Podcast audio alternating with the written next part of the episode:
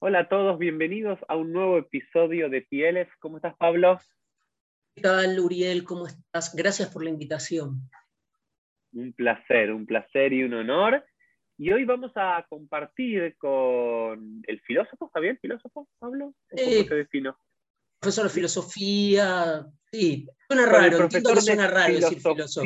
Es que, claro, porque viste, no sabes si es filósofo, profesor de filosofía o doctor en filosofía. Ahora, ahora queda con- bien poner investigador, profesor. Con el investigador, profesor, doctor y filósofo de filosofía, eh, Pablo Dreisig, vamos a abordar una figura maravillosa, que es la figura de Moshe, de Moisés Mendelssohn. Este episodio, en esta hora de este Pieles, vamos a tener el placer de conocer un poco más la biografía intelectual, las principales tesis e ideas y los paradigmas que cambió esta figura en el pueblo judío y también vamos a andar un poco en parte de su herencia cultural que tiene que ver con la Ascalá, con el movimiento iluminista, con el movimiento emancipatorio judío de finales del siglo XVIII y comienzo del siglo XIX. Así que Pablo, ¿está bien como punto de partida los temas que vamos a hablar? Sí, perfecto. Pablo, y lo que nos gusta siempre acá en PLF es no presentar, que Uri presente al invitado, sino que el invitado pueda presentarse para aquellos que no tenemos el gusto de conocer tu propia biografía, que nos puedas contar un poquito de ti para saber de dónde viene tu, tu Torah, ¿no? Como llamamos acá. Bueno, gracias, gracias. Voy a, voy a intentar. Mira, Uriel, mi, formación, si se puede hablar de formación, es eh, básicamente, en, el plano judío te diría que es casi autodidacta, por lo menos en los inicios. Y, y le asigno un lugar, una topografía clara, que es la biblioteca del Seminario Rabínico Latinoamericano, año 94, 93, 94. Eh, un paraíso. Un paraíso donde el tiempo no pasaba, eh, donde yo cargaba con los, con los ficheros y los ponía sobre la mesa, los ficheros tenía. Y lo que. mm, vengo de una familia judía eh, de profesionales, de profesiones liberales, no religiosa, tradicionalista, eh, tradicionalista quiero decir eh, no observante, pero tradicionalista se entiende, ¿no? Eh, a, mm, abuelos eh, rabinos, abuelos, bisabuelos rabinos, bisabuelos rabinos, y ya eh, un, compromiso, bueno, la secularización judía de una familia comprometida con lo social, este, eh, con, la atención al otro, etcétera, etcétera, pero que no, no, fami- no, no- familiarizada con los ritos religiosos. Eh, de modo que yo, eh, movido por un interés intelectual, un, elan, un impulso intelectual, meramente intelectual en este caso, asistía solitariamente a, a la biblioteca del seminario a leer y ahí comencé a frecuentar elencos de revistas con referatos, que para, fin, para mí fue un descubrimiento que yo realmente pensaba eh, el ámbito religioso como un ámbito atávico, sujeto a, a, creencias, este, y, desconocía todo, había problemas filosóficos gruesos que, que estaban planteados a nivel histórico, teológico, no había leído a Alexander Altman en mi vida, ni a Wolfson, es un mundo desconocido, y ahí... Alexander Altman es, es el biógrafo de, de, el que hace de Maimonides, no. No, de, eh, bueno, tiene una, tiene una biografía de Mendelssohn, pero es un, De Mendelssohn también. pero, pero aparte Sí, es un gran historiador de las corrientes judías filosóficas, ¿no? como el francés, el húngaro, escribía en francés, pero era húngaro, Bagda. Es decir, toda, toda esta corriente que, bueno, en realidad tiene que ver con lo que estamos viendo hoy, que son, es un subrogado de la ciencia Wissenschaft del judaísmo, ¿no? seminario de Breslau. Siguiendo todo eso, el decurso, digamos, de ese río, es los HARF, los que fundan la, biblioteca, ¿no? la llegué a conocer a ella, al nieto. En la biblioteca del seminario rabínico, en esa época estaba Rita, Rita Sacal, eh, y, bueno, básicamente mi formación fue allí, como te mm. digo, prácticamente autodidacta. Y hay algo también que tengo que decir que eran mis conversaciones con el que en esa época era el decano, que era Danny Feinstein, y que realmente yo creo, es una opinión personal, que Feinstein era una persona con mucho antes que acá se hable, hay que decirlo, antes que se hable de Rosenzweig, este, sea como una especie de, de moto. De lugar ya común, de, lugar ya común, de, Rosenzweig, sí, sí, sí. Vos te sentabas con Feinstein y Feinstein te hablaba de verdad de Rosenzweig. te daba los datos filosóficos, lo ubicaba en el mundo judío, en el mundo ubicaba los alineamientos que había, las discusiones, por qué Rosenzweig, este, su relación precisamente con la Haskalah, lo que vamos a hablar hoy. Eh, yo creo que ese, eh,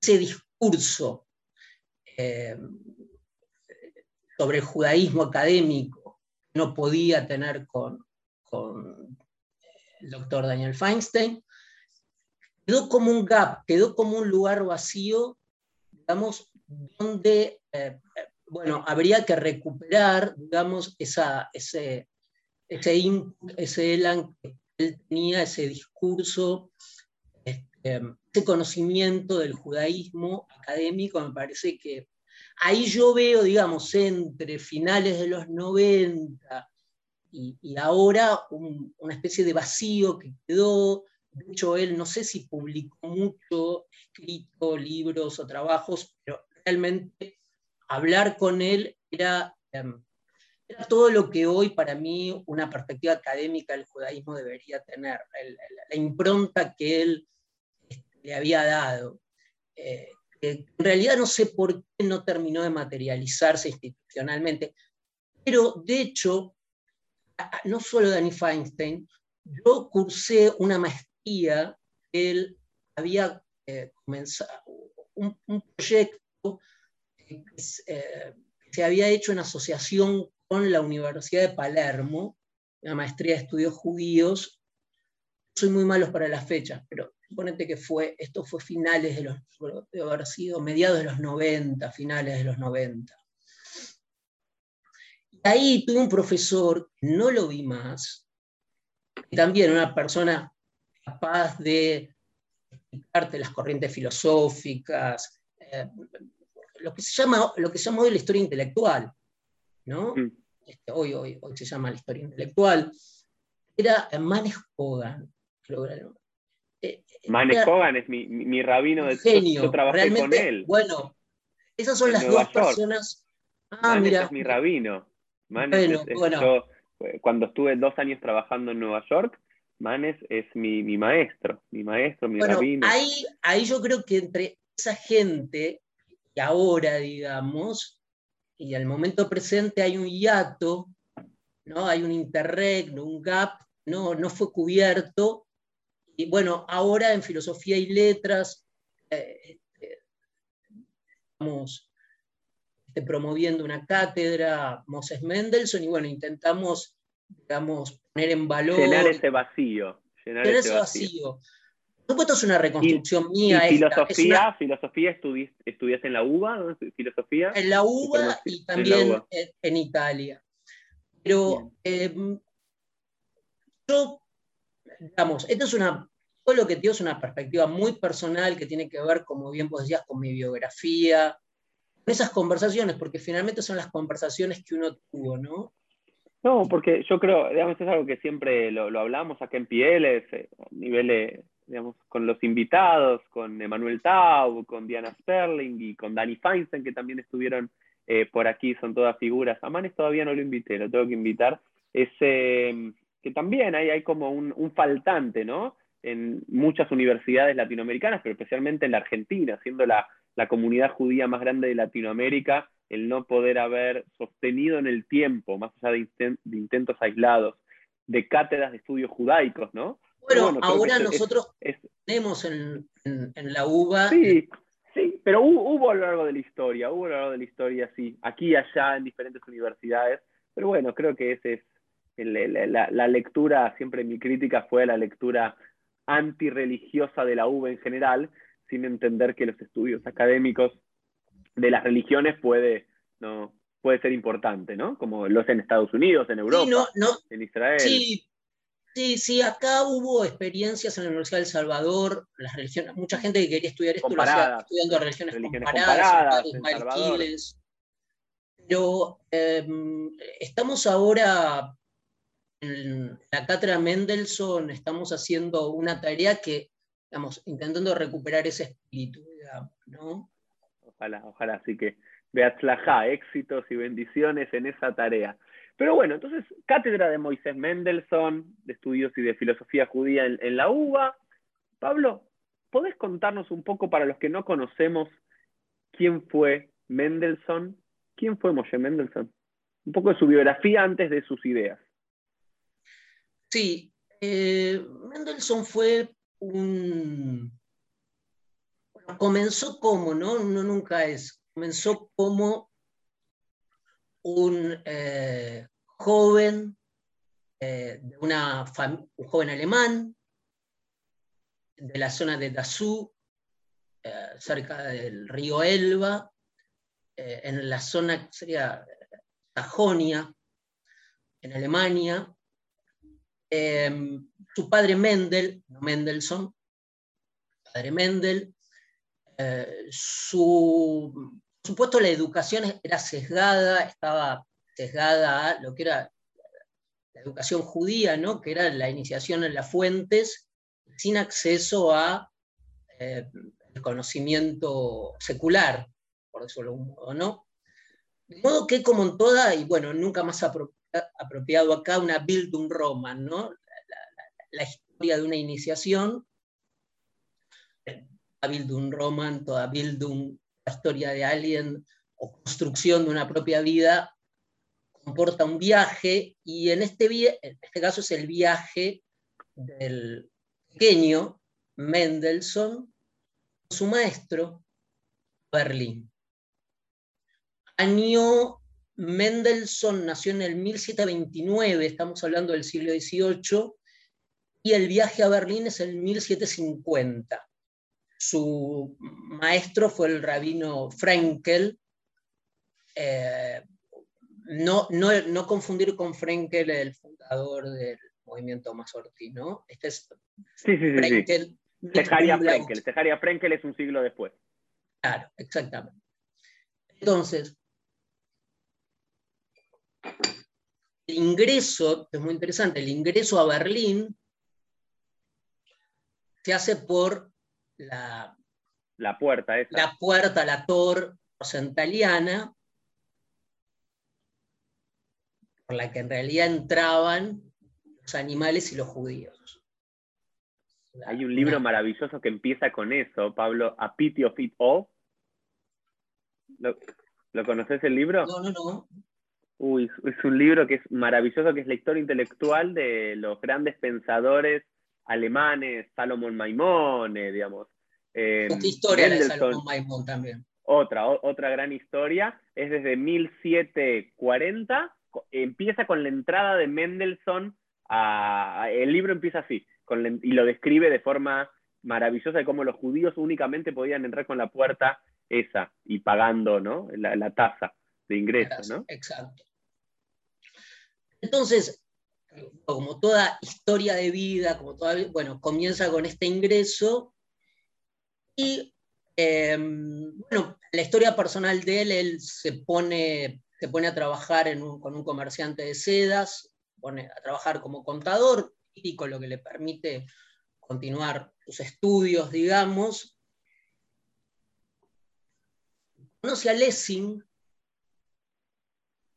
1754, se lo presenta Aaron Gumpers, eh, muy curioso, fue el, primer judío eh, en tener un grado eh, médico, yeque, polaco, checo, de Moldavia. Y Aaron Gumpertz es, le, empieza a dar clases, comienza a dar clases de latín, de francés.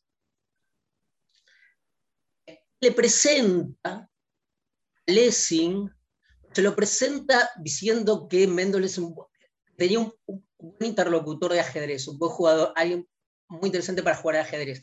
De hecho, el famoso cuadro, seguramente lo tenés presente, de, Oppenheimer, Está el cuadro donde Mendelssohn está jugando al ajedrez con Lavater, se lo ve a Lessing al costado. Eh, aparece ahí efectivamente jugando al ajedrez, ¿no? Era, eh, en ese momento, por supuesto, hay dos eventos que son interesantes. Mendelssohn comienza entonces a relacionarse con lo que llama la Sociedad Ilustrada de Berlín, los círculos ilustrados de Berlín. Hay que tener en cuenta, Uriel, que estamos en un momento, eh, estamos con el despotismo ilustrado, estamos con Federico II. Tanto Federico II en Alemania como José II en Austria, Catalina II en Rusia, todos segundos, eh, son los representantes del llamado este, despotismo ilustrado es decir, que van a impulsar reformas, reformas en ese caso positivas, ¿no? de ampliación de ciudadanía, eh, de incorporación. Es, interesante porque Mendelssohn florece en una época en que el problema no es el problema de la tolerancia, el problema de la tolerancia es un problema de la primera mitad del siglo XVIII, donde no, no, jugaba, eh, no se jugaba la carta judía, era un problema entre calvinistas, o sea, cuando vos lees Uriel a etc., siempre vas a encontrarte a Hobbes, incluso el problema de la tolerancia. El problema de Mendelssohn, eso después por ahí lo, es importante por algo que quizás comentemos el problema de Mendelssohn no es la tolerancia, sino los derechos ciudadanos, la ampliación de derechos, la membresía, membership. Eso va a ser el problema judío, no, la tolerancia. La tolerancia es un problema de comienzos del siglo XVIII. Hay un giro, el, giro viene precisamente por el problema, no, que no es un problema, por la oportunidad del despotismo ilustrado, que intenta reorganizar, digamos ahora, ¿no? Entonces necesita hacer algo. Ahí viene la tesis de la regeneración de los judíos o reincorporación, los peligros de la culturación, como siempre, es donde aparecen las oportunidades y, las coyunturas de apertura donde se plantean los dilemas de hasta qué punto la culturación, ¿no? hasta qué punto la pérdida de la identidad.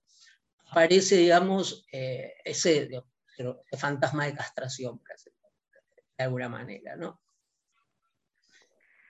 Eh, un dato, un mojón en, en, Bien, como, toda historia de vida, hay un momento que es cuando Mendelssohn comienza a ser Mendelssohn, digamos, ¿no?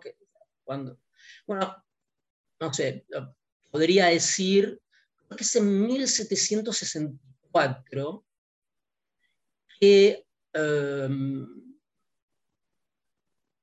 un concurso que presenta este pequeño judío y uh, una tesis muy interesante desde el punto de vista filosófico, que es el rendimiento epistémico, no, no se titula así, ¿no? Pero el rendimiento epistémico de las matemáticas para validar metafísicamente un orden de verdad. Me perdiste, pero estamos bien. Eh, así se escribía, digamos. Era una fundamentación del valor de las matemáticas como eso para que, Quizás en esta era uno se anoticie del grado, del grado de desarrollo. En esta era posmoderna vale la pena volver, ¿no? Del un poco de y de, de, rigor cuando pasamos información y cuando tomamos decisiones, ¿no? Es, es interesante, ¿no? Volver una tesis de mediados del siglo XVIII. Sí, sí, sí. Y para, para que uno se anoticie también eh, del grado de desarrollo especulativo de Mendelssohn. por supuesto, esto es interesante decirlo ahora, al mismo tiempo que eh, alcanzaba estas ideaciones de tipo especulativas tan abstractas sobre ciencias seculares, eh, eh, estaba realizando la traducción de los salmos, el periódico, el, periódico, sacó un periódico. Esta es la época del periódico, ¿no? Decía que la obligación de un ciudadano era, aparece el periódico como, como una cuestión de interés público, de compromiso, de ciudadanía. Mendelssohn, esto es interesantísimo, muy tempranamente, estamos hablando de los primeros años, ¿no? de 1764, saca Coelet Musar, eh, interesante la palabra Musar, ¿no? después vamos a detenernos si, si te interesa el tema, eh, precisamente hablando de la filosofía de Leibniz, eh, de Baumgarten, de los grandes filósofos de la época, de Wolff, son todos kantianos, o de un Kant precrítico anterior a la crítica de la razón pura, pero en hebreo, en híbrido. O sea, fíjate la genialidad de Mendelssohn ya, ¿no? Porque tiene ambas competencias. Una competencia, sí, el mundo secular y el mundo, digamos, eh, judío clásico. Con una mano es Horowitz tocando el piano. con una mano te toca una sonata y con la otra, mientras tanto, toca otra sonata. Es, impresionante. En ese punto. Bueno, pero en este concurso, ¿quién sale segundo? ¿La bater? No. Kant. Ah, Kant. Kant segundo. Esto se presentaba anónimamente al concurso. Esto lo, lo organizaba la Academia de Ciencias de Berlín. La presentación era anónima. Después son grandes amigos, por supuesto.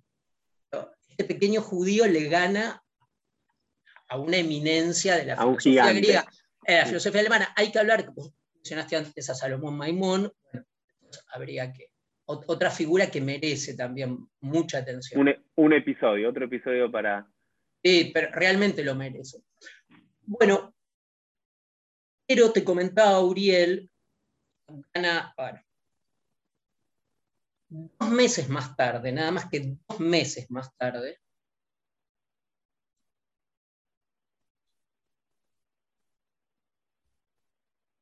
eh, Friedrich Sellner, un miembro, un notable de los círculos ilustrados de Berlín que estaban en conexión con José II, con Federico II, tampoco eran, no eran, ninguno de ellos era Spinoza ya había, formaban parte de un proyecto que era más grande que ellos, incluido mm. Mendelssohn, ¿no? y eran los miembros de la Haskala de Berlín.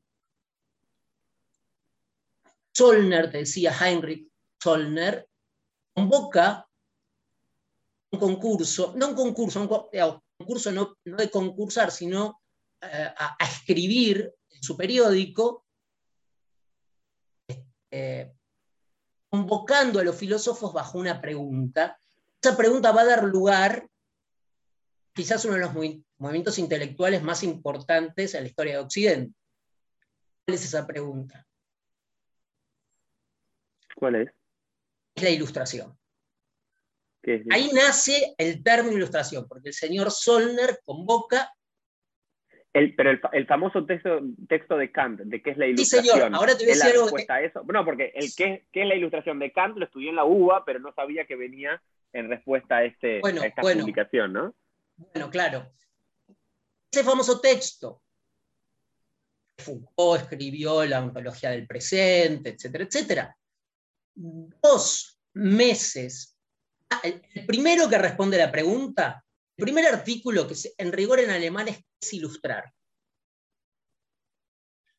De Mendelssohn.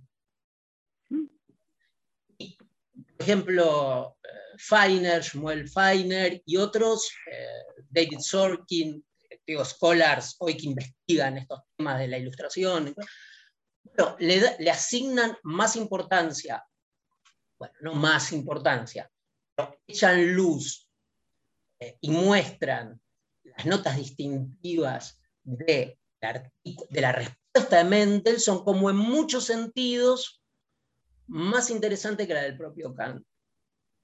¿Qué dice, por ejemplo, para que... Que, a una línea así como, como Hillel sobre una sola pierna, que cuando el converso le pregunta que le, diga la Torah en una sola pierna, ¿qué, ¿qué es lo que dice Mendelssohn en relación a la ilustración? Claro. Mendelssohn en relación a la ilustración dice algo que va a ser, si vos querés, el, el pattern de toda su posición. Es que lo va a distinguir de la posición, porque esto es importante también para entender a Mendelssohn, lo va a distinguir de Lessing y lo va a distinguir de Kant. Es que eh, la ilustración debe descansar justamente sobre usando tu figura sobre dos patas. La llama una pata es eh, la, la, teórica, Valeria secundaria, y otra pata que es el cultivo de sí, la Selbstbildung, eh, también la llama Vollkommenheit, que significa en alemán mejoramiento personal.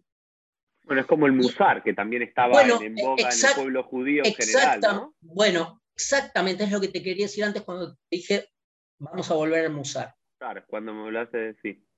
Claro, no es el Musar de Vilna, ¿no? Del siglo XIX, que podemos, que el Musar de Vilna del siglo XIX acusa los efectos, malgré su a pesar de ellos, de la Haskalah. Hmm. Pero, estamos yendo muy rápido, me parece, ¿no? Entonces, no, no, pero, pero, pero, pero creo, creo, que está bien, ¿no? Que este movimiento, ¿no? Este Bildung, ¿no? Que es uno de los grandes términos de la filosofía alemana del siglo XVIII, del siglo XIX, que es el mejoramiento personal, ¿no? Lo, digamos, lo, que hoy es devenido en el, no sé, en el coaching o, no sé, en, algo medio posmoderno en nuestros días, en, los judíos se llamó el musar, ¿no? Que musar literalmente es la ética, la moral. Bueno, esto, es importantísimo, lo que estás diciendo. Y primero, no nos, no nos vayamos del artículo de Mendelssohn, Mendelssohn. Mm. Tiene lo teórico y el musar, lo teórico y el mejoramiento. Exacto, exacto, exacto. Y esa pata es muy importante porque no solo es el mejoramiento personal, el musar, em, sino que esa parte que ese mejoramiento descansa en cimientos del acervo judío. No es en el aire. En ese sentido, no es la idea eh, ilustrada, ¿no? Este, la, famosa frase, no hay franceses, no hay alemanes, traigan el, hombre en general. No. De hecho, ahora, esto también es importante, pues están las diferencias entre Mendelssohn y la tradición ilustrada tradicional, ¿no? Ahora, fíjate, hay un puente entre la idea de Musar o Commonheit, mejoramiento personal, con la revisitación que hace toda la tradición alemana, hasta Leopold Suns, hasta Abraham Geiger, ¿no? Estamos hablando de la tradición racionalista sefardí española. Entonces, Ibn Pacuda, por ejemplo, Los deberes del corazón, los grandes tratados judíos medievales eh, apuntaban no a sistemas teosóficos ni a especulaciones, sino precisamente al cultivo de sí, ahí hay como un ariete, hay trabajos académicos sobre esto importantes, la fascinación, la luz de la tradición española sefardí, el siglo de oro de la cultura filosófica española, judía, la atracción que ejercían, la atracción casi diría, sobre, más, al estilo de Hausbaum, eh, la ilustración alemana se inventa una ilustración quizás nunca existió, o existió de otra manera, o no como ellas la imaginaron, esto no significa, vos sabés que no significa que sea falsa, una invención ¿no? Es inventarse una tradición, se inventa una... Por supuesto que también era para diferenciarse de los Osjuden, de los judíos del este y otras tradiciones. También varias cosas, ¿no? Me, resuenan y es interesante lo, que planteas, Pablo. Estas como tres figuras, eh, Maimónides, Spinoza, 12 paradigmas, ¿no? 12 paradigmas, ¿no? Que, que, hablen, que hablen dos periodos de ilustración, ¿no? Porque Maimónides también se lo puede ver como un ilustrado religioso. Leo Strauss lo considera un ilustrado, un sí, sí, porque también es una superación del mundo mitológico, del antropomorfismo divino y otras cuestiones muy importantes. Después, Baruch Spinoza, quizás como esos grandes pensadores que están fuera de época, ¿no? Como vos antes mencionabas, ¿no? Baruch Spinoza nació un siglo antes de tiempo, o por lo menos dio las riendas para que después puedan existir estos personajes en Alemania, un siglo después como Kant y su grupo, con una, digamos, con el apoyo estatal y no como alguien que se ha visto, ¿no? Y después como Mendelssohn se ha llevado a la práctica. Quisiera, porque estos temas podremos dar horas y horas y horas y vamos a tratar de acotarlo. Pero en, esta, volviendo a la figura de Mendelssohn y a sus, a sus tesis y, a, su legado para el pueblo judío en particular y la humanidad, eh, te hago unas preguntas, Pablo, para, para ir eh, eh, liderando Esta, esta, esta, conversación. Hasta ahora lo que vemos es un, un buen judío que empieza también como voz autodidacta a leer a otros filósofos, a pensar, a contribuir a la filosofía alemana en general. Pero tengo una pregunta, siempre se lo cataloga Mendelssohn como un como el inicio de la asimilacionista, ¿no? O incluso del reformismo. Eh, ¿Qué hay de cierto en eso o, no? O, por lo menos en la vida personal de Mendelssohn, ¿cómo, cómo vivía como judío? ¿Cumplía los mandamientos? ¿No los cumplía? Sí, eh, diría que mm, para, en parte para responder esto hay que volver a lo que hablamos del de, eh, cultivo de sí, el musar, el perfeccionamiento decir algo que te puede interesar, que, un dato que puede ser como eh, los últimos trabajos, de, la, obra de Mendelssohn es vastísima, ¿no? La obra más importante que se conoce es Jerusalén, ¿no? Pero, pero la obra de él, que ahora por ahí tenemos algo, si querés, pero eh, la última obra de él, los escritos tardíos, son eh, las, las, estaba ya enfermo, los últimos años son muy, muy tristes. Los, últimos, los últimos escritos del filosóficos, que son los más complejos, hay una traducción en inglés, bueno, son muy complejos a nivel teológico, filosófico, pero se llaman obras matinales. Son las conversaciones, las, las lecciones que él le daba a sus nenes y a unos amiguitos de los nenes en, este, eh, antes del Shabbat. Entonces, eh, eh, tenía esa piedad familiar, era una, una persona observante, claramente. Bueno, él, el Biur, él, emprende toda una tarea de traducción.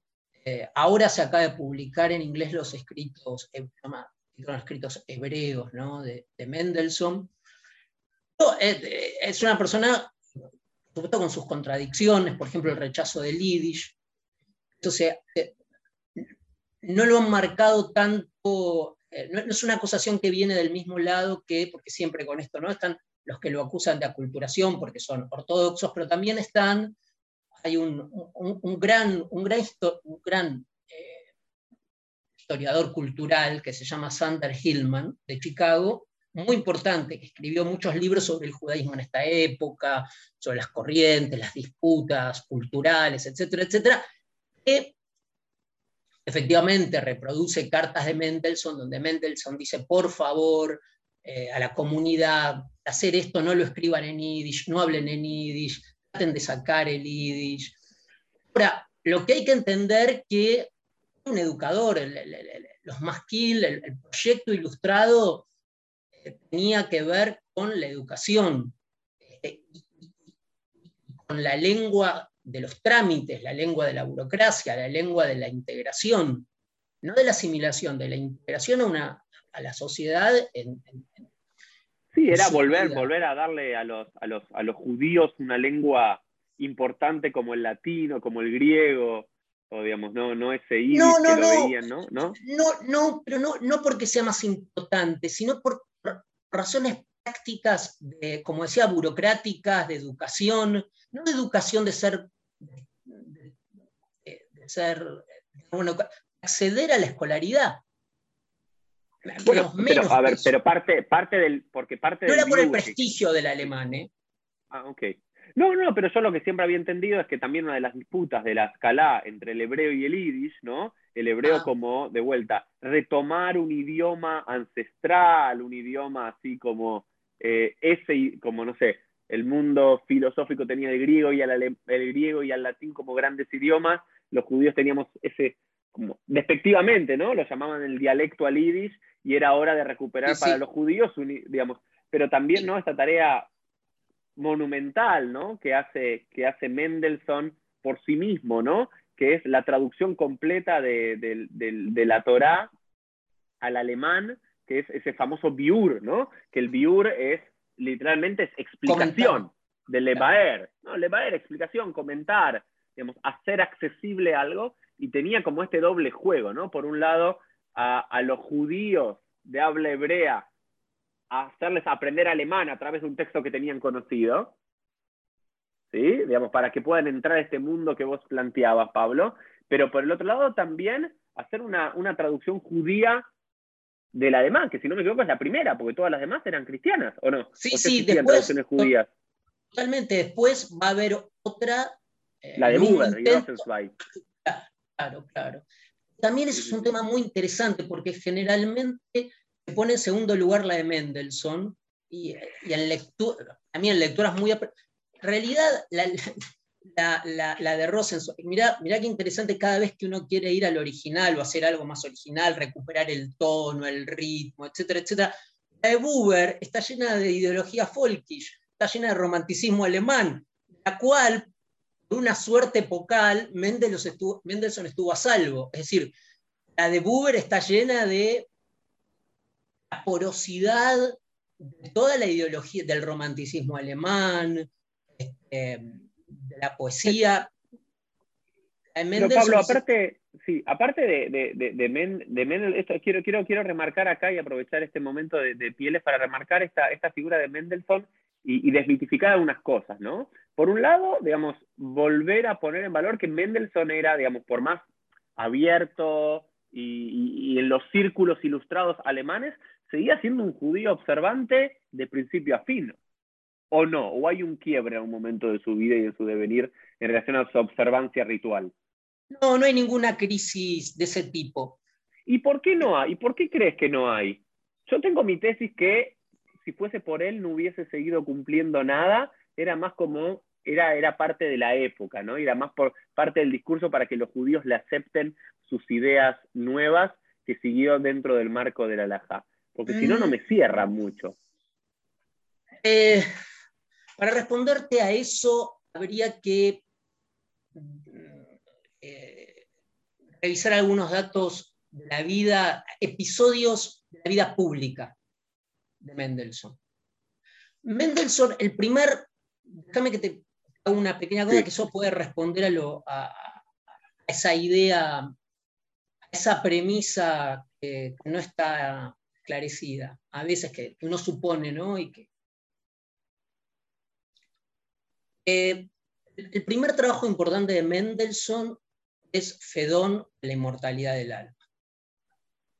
Un trabajo, si vos querés, puramente filosófico, no hay ninguna cita, al mismo tiempo como en, la época que él escribió el Fedón, estaba haciendo traducciones, sobre todo de los salmos, ¿no? Siempre los libros eh, Job, Salmos, digamos, sapienciales, ese Coelet, ese ámbito es el ámbito más universal, ¿no? Más que el Pentateuco. Entonces, eh, él escribió el Fedón. En ese momento se lo llama el Sócrates de Alemania. Es una especie de, ahí sí, lo que vos decís, hasta ahí estamos. Es un escritor exitoso, exitoso, todo el mundo sabe que es judío, es un judío de excepción, Milner diría es un judío de saber, eh, lo saca del closet, esto es interesante, públicamente, malgré su A, es Lavater, que creo que vos lo mencionaste en algún momento, creo, que era un teólogo suizo, había sido amigo con el que... Es el que le dice, es, es, la famosa, la famosa, el famoso reclamo de por qué no se convierte al cristianismo. Claro, un desafío.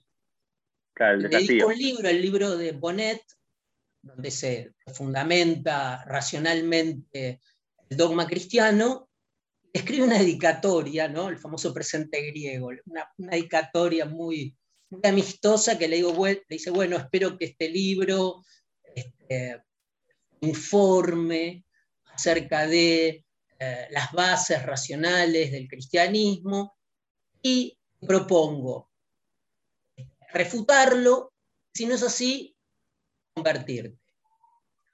Digamos que es un desafío público. Esto en 1769. A partir de, eh, a partir de ese desafío, Mendelssohn una serie de trabajos muy importantes, algunos de los cuales estamos traduciendo, un, colega Pablo Ríos los, trabajó muy bien, con textos que están en alemán, tampoco en inglés incluso, que son todas un, trabajo copioso, es una defensa cerrada, cerrada de Mendelssohn del judaísmo. Una defensa cerrada y, por supuesto, justificando las verdades del judaísmo, etc. Esa fue nada más que la primera, la primera de varias polémicas públicas que tuvo Mendelssohn. Este, este fue el ataque del avatar. El segundo ataque vino de parte de August Kant y fue en 1782.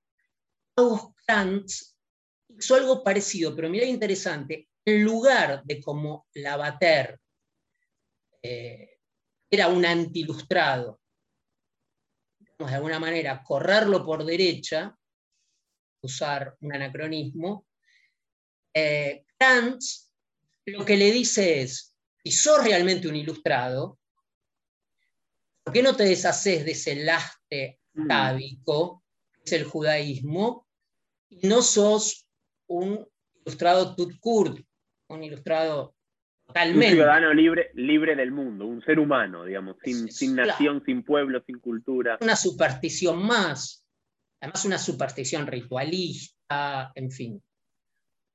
Mendelssohn escribe una respuesta brillante, brillante grande. Esto está, eh, hay que traducirlo, son, un poco respondiendo a lo que decía, son las mejores defensas. No, es, la defensa de un... No, son defensas este, con consistencia lógica de modus ponens. Son, aparte, la cadena deductiva no falla, razona como un filósofo entrenado en Leibniz, o sea, son piezas argumentativas perfectas, que no hacen agua por ningún lado. Pero ahí no termina el asunto, somos dos la ecran. La tercera fue quizás la más extensa en el tiempo, fue su discusión con Jacobi. De hecho, sin detenerme en esta discusión, en esta discusión sí hay las cartas con Jacobi, las respuestas de Lavater, las respuestas de Mendelssohn, perdón, publicadas. Las publicó Jimena Solé en un libro que editó la Universidad de Quilmes. ¿Pero, te estás refiriendo a Emdem Jacob, el rabino? No, no, no, no, no, no, no, no. A Jacobi el filósofo. Ah, ok, no, no, yo, yo creí porque también había una, creo que con Emdem Jacob, que, que era uno de los, los rabinos ahí, en relación a el, entierro y la relación del entierro. Después voy a ir para ese lado. Hasta ahora estamos con dos cristianos. Ok, cristianos. ese no lo conozco. Él tiene Jacobi, que fue un filósofo muy, muy importante, no tan conocido, pero sí muy importante, anti-ilustrado supuesto, los filósofos anti-ilustrados, Mendelssohn representaba digamos, era el paroxismo de la ilustración judío, ilustrado, racionalista. Entonces era el blanco privilegiado de las críticas anti-ilustradas. Aquí tenemos dos, el filósofo Hamann y Jacobi. Por supuesto, el punto de la crítica ahí es eh, la, revelación, que es un tema muy delicado. Si lo que se le ha dado al pueblo judío es una, eh, una legislación revelada o una verdad revelada. Hmm. Se abren muchos frentes, muchos frentes para hablar, pero bueno, vamos a tratar de ordenar. Entonces tenemos ellas públicas, disputas públicas. Por un lado, con la Bater, por otro lado, con Jacobi, con Hamann. Con Jacobi, como te decía, se prolonga en el tiempo al punto que la muerte del propio Mendelssohn es cuando sale con las pruebas de galera, eh, porque bueno, a responderle, porque le tenía que responder, le tenían, tenían que ser impresa la respuesta antes de que se publique el texto de Jacobi. Saliendo de noche, en un día muy frío, eh, sale sin abrigo, con un mm. resfriado y muere. Es decir, muere batallando, o sea, Mendelssohn muere. Eh, batallando y defendiendo el judaísmo, ¿no? Sí, sí, sí, sí, sí, la muerte es así, este, llevando las pruebas de galera para que sean impresas y responderle a Jacobi una discusión que se había prolongado por más de 10 años con Jacobi. Eso está publicado. Las cartas están publicadas, son extraordinarias. Si hay tiempo, voy hasta leer un poco. La, otra discusión, acá ya entro a, entonces, la otra discusión que tiene, tiene Mendelssohn, me parece interesante, es con Christian Dom. Acá viene una de las de los capítulos quizás más interesantes, porque explicar, digamos, estas, estas suposiciones sedimentadas de Mendelssohn como, como un reformista laxo, este, displicente del judaísmo. Eh, en el año 1700, ah, que, 1780, em, en el 1780, Christian Dom, un funcionario prusiano de la administración de Federico II, o sea, un ilustrado, reformista, un amigo, digamos, de la causa, em, publica un texto muy importante, se llama algo así como acerca del mejoramiento, Perfektionung en alemán, mejoramiento, importante la palabra, ¿no? El mejoramiento de los judíos. Un proyecto de, mejoramiento. El abad Gregor después también va a hablar de mejoramiento. Esto pone como. Tiene que ver con eh, el modo en que los judíos eh, se instalen geográficamente, los trabajos que tomen para salir este, de prestamistas, hacerlos, integrarlos más, Dom escribe este libro, este libro tiene un gran, gran impacto en otro personaje muy importante de, digamos, del movimiento de la Haskalah, fue Wesley, fue uno de los que promovió, eh, porque bueno, la Haskalah, todo el tema de la educación, ¿no? La incorporación en la, currícula judía, eh, es el de varias zonas de Alemania, de eh, anatomía, botánica, que se estudia la botánica de Linneo, que se estudia Buffon. este, este, era el grado de... Eh, el, texto, entonces, eh, bueno, Wesley después tuvo una, vos que mencionabas estas disputas, tuvo problemas muy fuertes con el rabino Rafael Cohen de Altona, este, que lo condenó, condenó sus libros. Ahí hay otra querella que se arma en el siglo XVIII muy interesante, con Rafael Cohen de Altona, el rabino. Eh, pero este libro de Dom em, recibido con beneplácito por toda este, la comunidad ilustrada judía eh, que acá no, se trata de cuestiones alágicas, acá se trata de educación, de cuestiones institucionales, el comienzo, el cambio de currícula.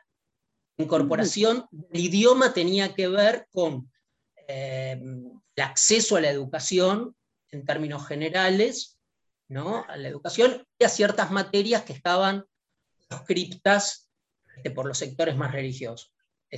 Por, eso me, parece ahí importante mencionar que, toda la escala comienza con un movimiento de educación, ¿no? Como la Escuela Libre en Berlín, ¿no? La Escuela Libre en Berlín, darle a los niños una educación... Eh, no, porque muchas veces se olvida, se olvida los orígenes. Sí, sí, sí, es eso. Y, mi tesis es, digamos, en, la España de Sefarad del siglo XI, era una obviedad todo esto, y no era un conflicto entre lo religioso y lo secular, ¿no? Me parece que lo que vuelve con estos, de esta escala era en una tierra foránea el pensamiento sefaradí clásico, que el buen judío no tiene que solamente estudiar la Torá, el Talmud, el Sidur y el hebreo, tiene que estudiar filosofía, tiene que conocer el idioma local, ya sea el árabe, el español, el alemán en este caso, digamos, que el, problema fue que durante seis, siete siglos el judaísmo ashkenazí se enguetizó físicamente y psicológicamente.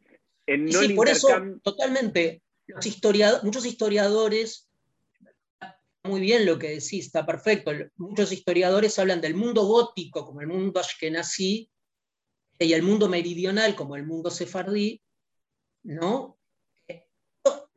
Incluso te diría, hay, hay otra, otra instancia histórica que, nos salteamos, que también es muy interesante, que es el encuentro entre la filosofía del, Renacimiento, la filosofía neoplatónica, la Kabbalah.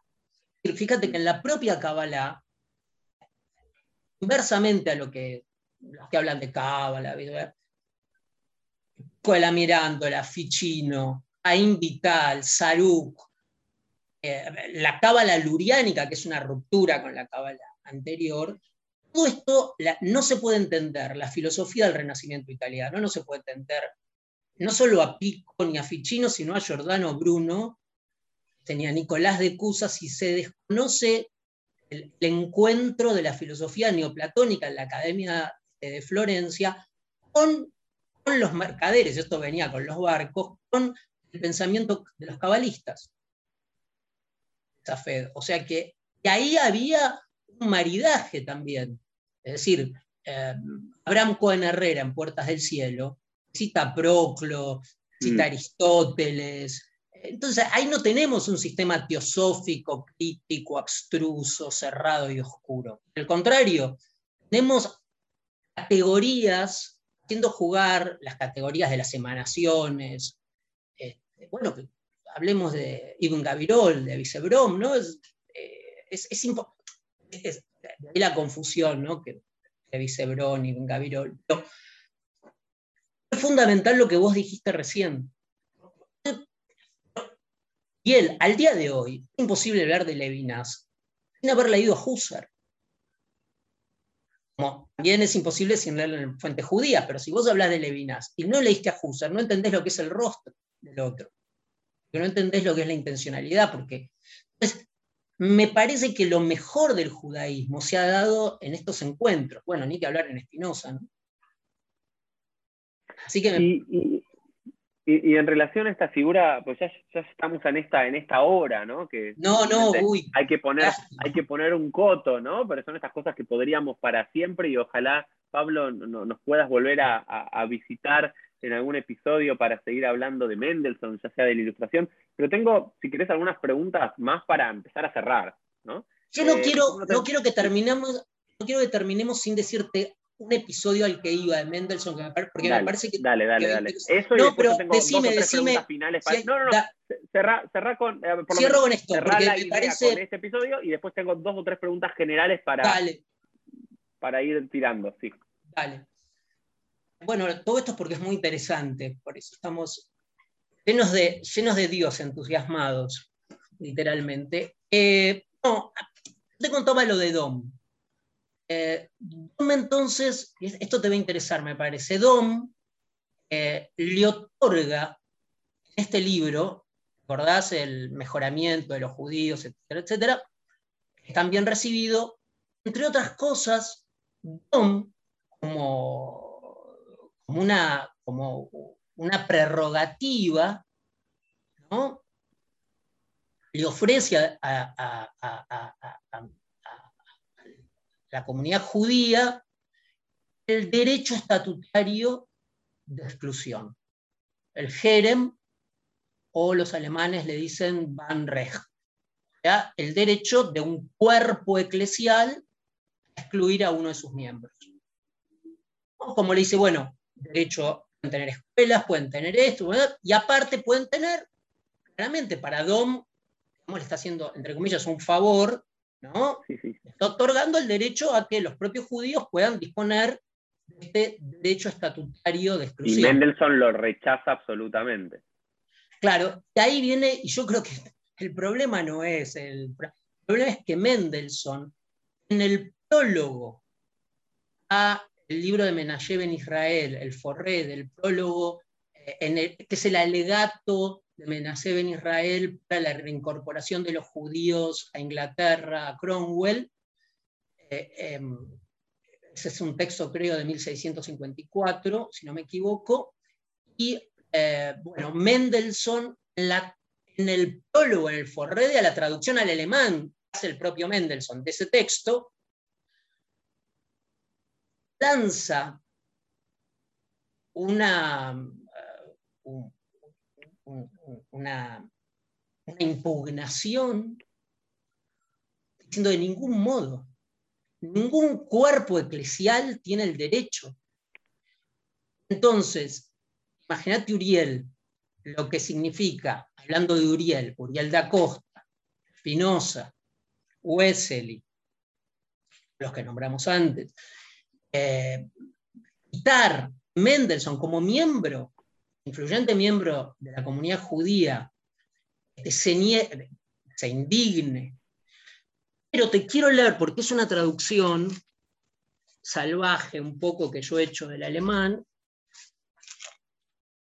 de precisamente la parte final de Mendelssohn.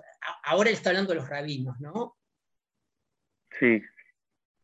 Escribe, escribe, escribe a los rabinos. Este, hasta ahora habéis sentido el agobiante yugo de la intolerancia con demasiada crudeza. Quizás creéis encontrar, la, sutileza en, el gozo. Quizás creéis encontrar cierta satisfacción en la concesión de un poder igualmente duro para someter a vuestros subordinados.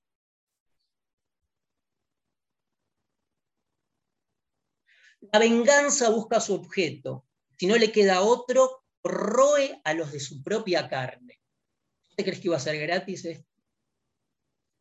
Quizás también os habéis dejado llevar por el ejemplo general. lo que está diciendo Mendelssohn es fuertísimo. Es decir, está excluyéndose de un derecho que es concedido.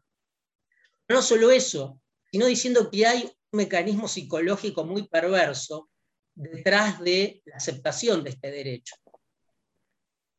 Pablo, sí, sí, a mí este cuando yo leí por primera vez esto, digamos, el rechazo de Mendelssohn al Jerem, ¿no? Que el Jerem era una política, una institución, una institución especialmente en Alemania, en Ámsterdam, ¿no? Eh, en Alemania, utilizaron los últimos dos, tres siglos con bastante prestigio, ¿no? Digamos, de la comunidad para excluir cualquier idea herética. Y, me parece que esta es la entrada de Mendelssohn a la, a, la modernidad en sentido pleno, ¿no? Y yo, y estaba, estaba buscando acá y yo hice una traducción de eso también, que, de otro pasaje que decía, las, digamos, de, eh, alguien que comenta esto de Mendelssohn, en, que la idea general de Mendelssohn tenía que ver con que la sociedad debe ser tan abierta para permitir cualquier opinión, incluso el ateísmo, solamente condenando aquellas expresiones que atenten contra la moral, que tenía que ver con ese, con, ese building, ¿no? Con, eso, con esa. Y, pero me, me parece fundamental, ¿no? De, de, por qué él, digamos, eh, rechaza esta idea de Jerem, ¿no? Y este, este Mendelssohn como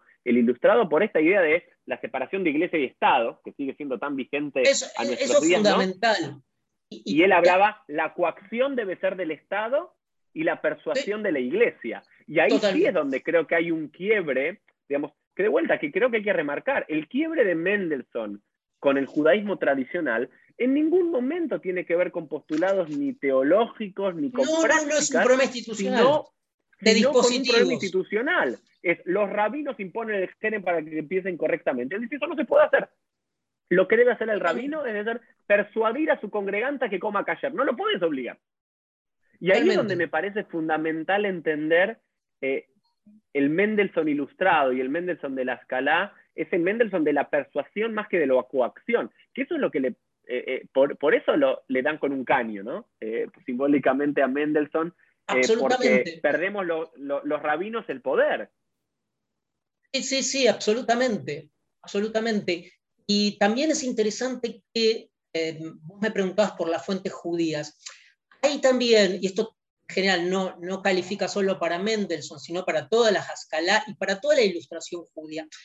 Otra parte, bueno, no, creo que no vamos a tener tiempo, pero em, la tradición caraíta, te lo digo porque sé que te, puede, que te va a interesar. Hay los últimos trabajos, ¿no? Que se, hay una, influencia, pero primero, no es que sea, digamos, de la invención de un caraitismo, Isaac Trocky, comienza a haber toda una, una, mm, una influencia, sobre todo porque en realidad, por esto que decías de lo rabínico, porque el problema es el peso, digamos, de lo institucional.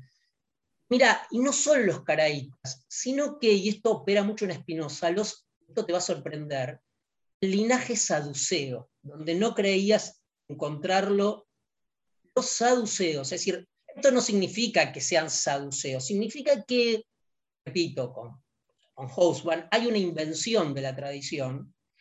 Esto lo dice Julio Caro Baroja, es decir, eh, los, ilustrados, el doctor de Prado, en, en el, los círculos de Ámsterdam, Joseph Kaplan los estudió también, hablan de los saduceos. ¿Por qué? Porque los saduceos no creían en la inmortalidad del alma, no creían en los se a los, se ponían a los fariseos rabinos, digamos. Claro, los, claro los, fariseos eran los supersticiosos.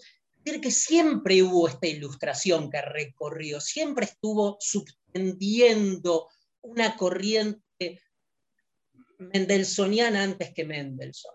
Los saduceos, los caraítas, la reyección o impugnación de, las supersticiones. Eh, así que me parece que recuperar esa, potencia antimítica que tiene el judaísmo, que, ciertamente ha, sido lo que lo ha caracterizado, ¿no? en este sentido, por ejemplo, eh, cuando eh, Ezequiel, en Ezequiel y en Jeremías, se habla, bueno, las denteras de los padres, los hijos no pagarán por los pecados de los padres. Es una, es una modernidad temprana, está rompiendo el ciclo mítico temporal de la deuda, el karma, digamos, del gigul, como lo quiera llamar, pero son cuestiones que, están siempre bollando, digamos, ¿no? Eso, es, eso a mí me parece maravilloso, que creo que lo vamos a dejar para otro episodio, Dios mediante, Pablo, podemos, podemos reencontrarnos para hablar de, este, de estas eh, insinuaciones ilustradas, digamos, estos, eh, estas grietas de ilustración a lo largo de la historia judía, ¿no? a mí siempre me resultó interesante es, esa potencia, como la llamás vos, antimítica de, los judíos, desde la Biblia hasta de las lecturas rabínicas, por ejemplo, sé, un pasaje que siempre me llamó la atención, creo que es Reish Lakish, que, condena a todos aquellos que leen los Bnei Elohim, los hijos de los dioses supuestamente del Génesis 6, como si son hijos de... Y dice, no, ellos son jueces, Elohim entendido como jueces. Y si vos lo entendés por qué lo dice, digamos, o, por ejemplo también toda una condena de Rabia Akiva la idea de los ángeles, angelical, ¿no? Que después, bueno, hay como una tensión a lo largo de la historia judía entre el pueblo llano que busca lo místico, lo más mágico, lo más maravilloso y demás, y una casta ilustrada que aquí y allá va dejando semillas de decir, para, para, vayamos a un judaísmo más racional, más pensante, más filosófico, rechacemos todas estas figuras mitológicas del mundo pagano que de alguna forma entraron, pero que al final, de vuelta, vuelve hasta nuestros días, Pablo, de alguna forma. ¿no? Totalmente, pero. Hoy las, hoy las corrientes ortodoxas más en, más en pugna no son las corrientes ortodoxas ilustradas de Simpson Rafael Hirsch, por ejemplo. O sea, ortodoxa, claro. Que, que, que, una ortodoxa ilustrada. Se formó parte en lo mejor de, la tradición de, la ciencia alemana. Hoy, hoy Osoloveitchik, hoy, hoy el, el, la ortodoxa ilustrada de los Brisk, los Soloveitchik, eh, los, ¿ok? No es la de la que está eh, empuja en el judaísmo, sino la más atávica, la más que la más atávica, a, lo totalmente. a lo mítico, a la reencarnación. Hay una, hay una ilustración ortodoxa, como vos decís, que es muy interesante. Sí, pero no, no, no, es la predominante hoy, no es, el no, es la, no es la de hoy, no, no, no son eh, Samsung Huge. Claramente. Y entonces, para, para terminar, Pablo, una, una sola idea para, para terminar, quizás la, la, frase más conocida, quizás de Mendelssohn, no sé cómo es exactamente, ¿no es cierto? Es la que, vas a decir, judíos, judíos en la casa y un brulote, ¿no? nunca dijo, nunca dijo, no, no lo dijo nunca, ¿no? Ah, no lo dijo, directamente no lo dijo. No. No, no, es que está en sus escritos, no es que está en un no, lado no, no, no. Ser judíos en la. En el hogar y alemanes afuera o francés, eso se le atribuye a Mendelssohn, pero no es de él. Ya, lo Mendelssohn se comprometió toda su vida en, en estas discusiones, como dijimos, este, absolutamente. Ahora, en relación a lo que vos decías, sí, la idea, lo que pasa es que se lo ve como un precursor de algo que fue real, digamos, de cierto movimiento. De, lo que es complicado, ¿no? Porque, porque no, la palabra asimilación, viste, es integración. Justamente Mendelssohn formó parte de un movimiento de ampliación de los derechos de ciudadanos de, una minoría como los judíos. Entonces, eh, esto no puede confundirse con ningún tipo de, marranismo solapado, digamos, ¿no? Ese, creo, que, creo que es maravilloso esto de, de vuelta, de sacarnos los prejuicios, ¿no? Sacarnos los prejuicios de, de, un Mendelssohn que, que, abogaba por la asimilación o que buscaba un reformismo absoluto. Digamos que no es el Mendelssohn real, es el Mendelssohn quizás imaginario, que algunos inventaron para oponerse a, ¿no? O también por consecuencia de otros lectores sucesivos de Mendelssohn a comienzos del siglo XIX que sí utilizaron su postulado para generar un movimiento reformista real del judaísmo, ¿no?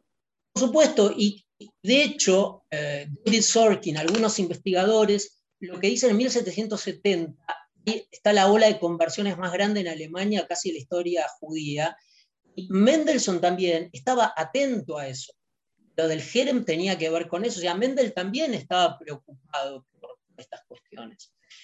También eh, eh, es interesante que em, la, bueno, sería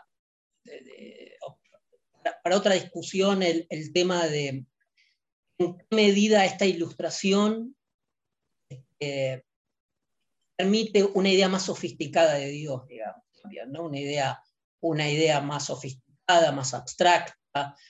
Fíjate que en general la lectura que se hace del Tanaj es que eh, Dios se va alejando cada vez más y, al comienzo... Bueno, es esta famosa tesitura de, creo, que es de Buber, ¿no? De Dios presente en la Torah al 100%, en los Nebim, en los profetas como 50% Dios, Exactamente. seres humanos, y en los, en los eh, hay geógrafos, en los escritos, en la última parte del Tanaj, según la lectura y la división tripartita judía, el ser humano está en el centro, ¿no? Eso también es como este proceso de la ilustración en el propio Tanakh. Eh, Pablo, eh, nada, quiero agradecerte por, este PLF maravilloso. Sí, creo que sirvió como para abrir puertas, para abrir preguntas, para romper prejuicios, para llevarnos a leer más y a, conocer más. Yo la verdad que el texto que quiero leer ahora es la respuesta de qué es el ilustrado, qué es la ilustración de Mendelssohn, que se no lo leí, así que ahora después de que terminamos PLF me decís dónde lo, dónde lo busco. Y bueno, queremos agradecerte y bueno, nos vemos todos en un próximo episodio de Pieles. Chau, chau. Gracias, Uriel.